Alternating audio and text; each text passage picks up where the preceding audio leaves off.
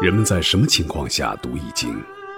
当你身处困境之中，当你以往所学的全部书本知识和你所积累的全部人生经验都不能让你走出困境时，易经能够给你意想不到的智慧和忠告。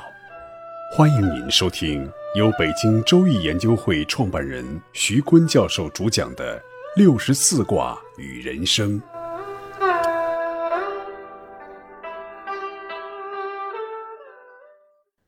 亲爱的听众朋友，大家好，我是北京周易研究会创办人徐坤。今天我带您走进周易殿堂，主讲六十四卦与人生。听众朋友们，大家好，我是林雪。今天呢，我们开始讲剥卦。剥卦的卦象是山在上，地在下。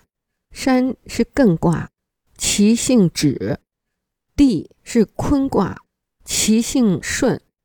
那剥卦的。卦象呢是山被风雨剥蚀，逐渐的围倒颓腐于大地。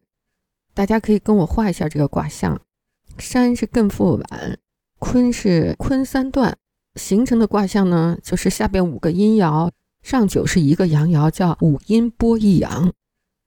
剥卦呢在推背图当中也有体现。开元后期，由于社会安定繁荣。唐玄宗呢，他逐渐丧失了那种励精图治的精神啊，纵情享乐，宠爱杨贵妃，信任宦官高力士，把朝政呢全都交给了宰相李林甫来处理。李林甫呢，对玄宗事事逢迎，私下却滥用职权，独断专横，把朝政搅得一塌糊涂。在李林甫死了以后，杨贵妃的堂兄杨国忠继任宰相，更是排斥异己，贪污受贿，再加上土地兼并剧烈，贫富悬殊严重。可以说，政治、经济、社会都开始呈衰败之象。当时呢，在边境的节度使权力非常的大，安禄山就趁机以讨伐杨国忠为名，开始率兵南下，很快就攻占了洛阳，自称大燕皇帝。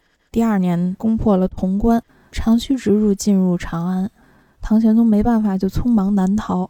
逃到了马嵬坡，这个时候，陈玄礼啊、薛景献啊、高力士啊，一帮人就开始琢磨，说这安史之乱是谁造成的？这个锅得有人背吧？商量来商量去，就只能是让杨氏来背这个锅了。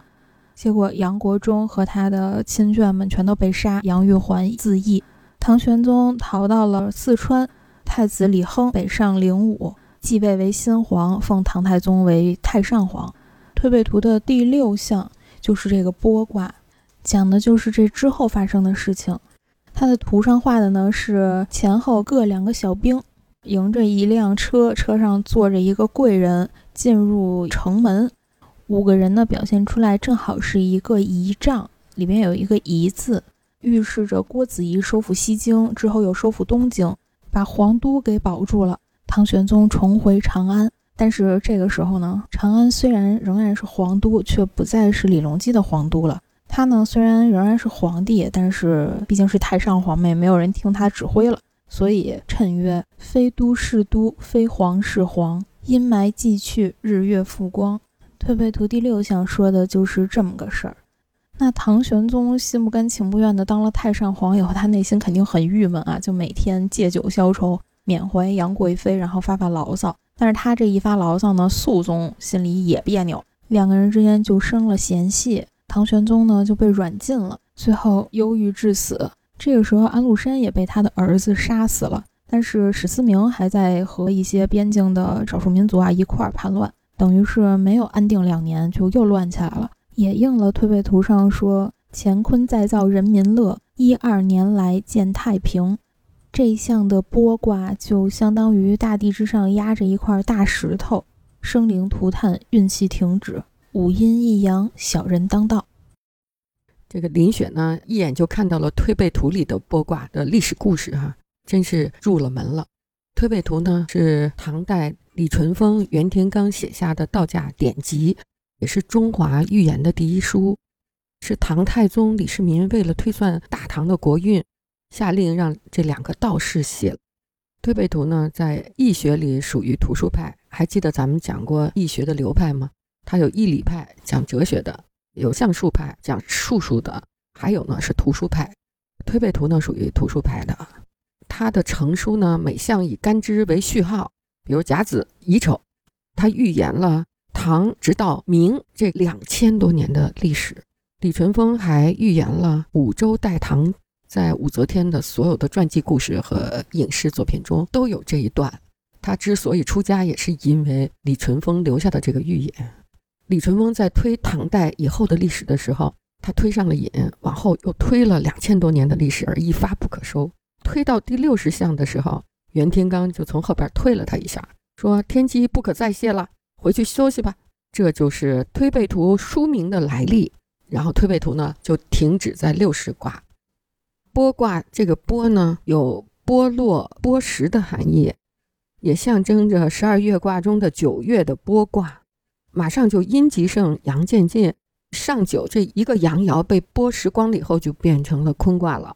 这也预示着万物零落，故谓之雨剥。它的画面呢，就是山被剥蚀的只剩下一个小山包了。阴历九月呢，又是秋风扫落叶的样子，树也成了枯枝。阴是阳退却，消落之波。大势所趋，所以在这样的大势下，只有顺从。下面我们看剥卦的卦辞，卦辞是“剥不利有攸往”。对，剥卦呢是在壁卦之后，壁卦是讲形式的、装饰的、纹饰的，但过于形式化，内容就为虚，一无所存，所以壁的纹饰、礼仪就变成了有名无实的，于是反转成为波什衰落的样子了。就过分的形式主义，我们也经历过。我们当兵的时候，天天学雷锋，睁开眼就开始学雷锋，做好事儿，比谁做的多哈。结果起来就开始拔营房的草，拔的光秃秃的。我们还有一个战士学雷锋啊，想得标兵，哎呀，就学的特别极端。他把炸药库给炸了，然后自己奋不顾身的就冲了进去，还把自己的腿炸折了。然后呢，就把他评为学习雷锋的标兵。哎，最后呢，一查原因，哦，原来他是自己点火，自己救火，这就变成波了，没把他波没了。极端的形式主义，最后就变得空无一物。我的小孩在上幼儿园的时候，就是五岁吧，然后就在市府大楼幼儿园。有一天呢，外边下着雨，他就冲出去，都是穿着一身干干净净的衣服哈，哎，他就对着那个汽车呀，就蹭，用后背擦车。说妈妈，我学雷锋，我擦车，我的个妈，把我吓得！我谁让你学雷锋的？说老师啊，说每天我们都得向老师汇报。今天你做好事了没？我今天做的好事就是下着雨给人擦汽车。我立刻砰一下脑子就快要炸了，就想起我们当兵的时候，我们连队那战士点了炸药库去救火的故事。哎呀，我说科是不能行事啊！这老师怎么这么教啊？吓得我真是吓得不轻啊！拨卦的爻辞初六。剥床以足灭真凶，这是剥卦剥落的开始。初爻是一个阴爻啊，剥到哪儿了？好比一张床，床脚先被剥蚀，开始腐烂。床在人下，床足在床下。今天剥了床腿了，是尽灭于下，就把下边的先都灭了啊。六二爻辞是剥床以变灭真凶。六二这个阴爻呢？就把床腿拨完了，继续往上拨，拨到床板下、床足之上，又剥到床帮了，剥落亲上，往上往上爬爬爬，渐入人身，就像一个人出病，病在腠理，这皮肤外边已经钻进去了，在肌肉和皮肤之间叫腠理哈，中医啊，就由表入里了。下面我们看六三爻辞，六三剥之无咎，六三呢，与上九相应。这五阴剥一阳啊，虽然六三也加入到了阴的行列去一块儿剥阳，但是六三与上九还有通讯，还发消息说心里属于上九，心从阳，重阴剥阳时，读六三对上九有无害之意，就初心无害吧，所以是无咎的。六三是无咎的，嗯。六四剥床以夫凶，剥到见长，剥及人身了，剥到了六四。床脚、床身都已经剥落了，剥到了床面，伤到了床上人的皮肤，所以必然是凶的。剥床以夫，太凶险不过了哈。这时的凶已经是无条件的凶了，已经直逼到上九了。六五爻辞：冠于以攻人宠，无不利。剥到了六五，五阴爻就排成一列了，首尾相连，鱼贯而行。六五呢，它是五阴之首。所以呢，在这个爻辞里就用率众嫔依次侍寝于帝王之相来形容，冠于以宫人宠，这样才不会争风吃醋。宫规是满月前，这嫔妃由低到高来伺候皇上，什么常在啊、答应啊、御妻、侍妇、嫔夫人等身份。满月那一天呢，就是皇后侍寝；满月之后呢，就是身份从高往低，每夜侍寝。这样的排班无不利，不会厚此薄彼，雨露均沾。上六爻辞说的是“硕果不食，君子得鱼，小人剥庐”。对，硕是大的意思，鱼是房子的意思。这个卦的卦象呢，就像房子一样，一爻在上是屋顶，其他各爻是墙。上六已经播到了极点了。这时，如果要有德才兼备的君子出现，人们就有希望了。人们渴望并且盼望，也拥护这样德才兼备的君子。可是，如果小人出现的话，那么一切指望都没有了。上九是唯一被剥的阳爻。已经失位了，就像一个硕大的果实放在那里不食用，就不吃它哈。上九处于波之极的地位，物极必反，反而得到了足以承载万民的我们叫房子这车哈，可以指车，也可以指屋。就是失败的君子也能够博得万民的同情，而小人呢，继续上波波波，波到屋顶，唯一的阳爻那个屋顶阳被波成了阴。卦象呢，就是房倒屋塌，无处存身。小人虽然胜利了，但小人在胜利中就陷入了极度的困境。剥卦呢，它讲的是事物发展的一个过程，越来越不好的这样一个过程。比如我们人体得癌，就是一个漫长的被病毒和细菌剥蚀的过程。那癌症是如何剥蚀人体的呢？在细胞水平的医学中，医生们都认为癌症是不传染的。那在病毒、微生物、基因水平的医学观察中，癌是有传染的。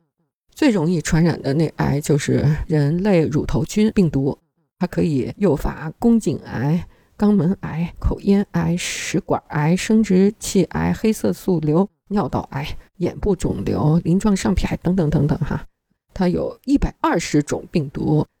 对中国人最敏感的就是十六和十八类型。对我有个好朋友，就是她的丈夫英年早逝，她是给他们的首长做保健，结果首长呢妻子也去世了，就想娶她。后来我说你去问一问这个首长妻子是为什么去世啊？一问宫颈癌，我说千万不能嫁，那肯定就是这个十六型和十八型的人类乳头状的病毒。哎，果然他没嫁，结果有一个小护士嫁，小护士三年也死亡了。啊，有一类癌症啊，就是传女不传男，就像这种人类乳头状这种病毒，男人携带，哎，跟女人在一起就会女人得癌。还有一类病毒呢，是传男不传女，女人携带，哎，男人一接触就得病。所以有的时候我们中国古代留下的那些预言哈，你要好好想想它的道理。比如这寡妇是非多哈。如果这个寡妇她寡居是因为她的丈夫得了这种癌症去世的，那也要考虑考虑。虽然我们做细菌水平医学的这些医生说癌症不传染，实际是传染的。细菌它引发不了癌，病毒是可以引的。那癌呢，就像一包墨水包了一个保鲜膜放到了面粉里，这一包墨水呢，就是不断侵害你的病原体。我们说是十六号病毒也好，十八号。如果包的那个膜，我们把它给一刀切了，原发癌就好了，你也不用放化疗。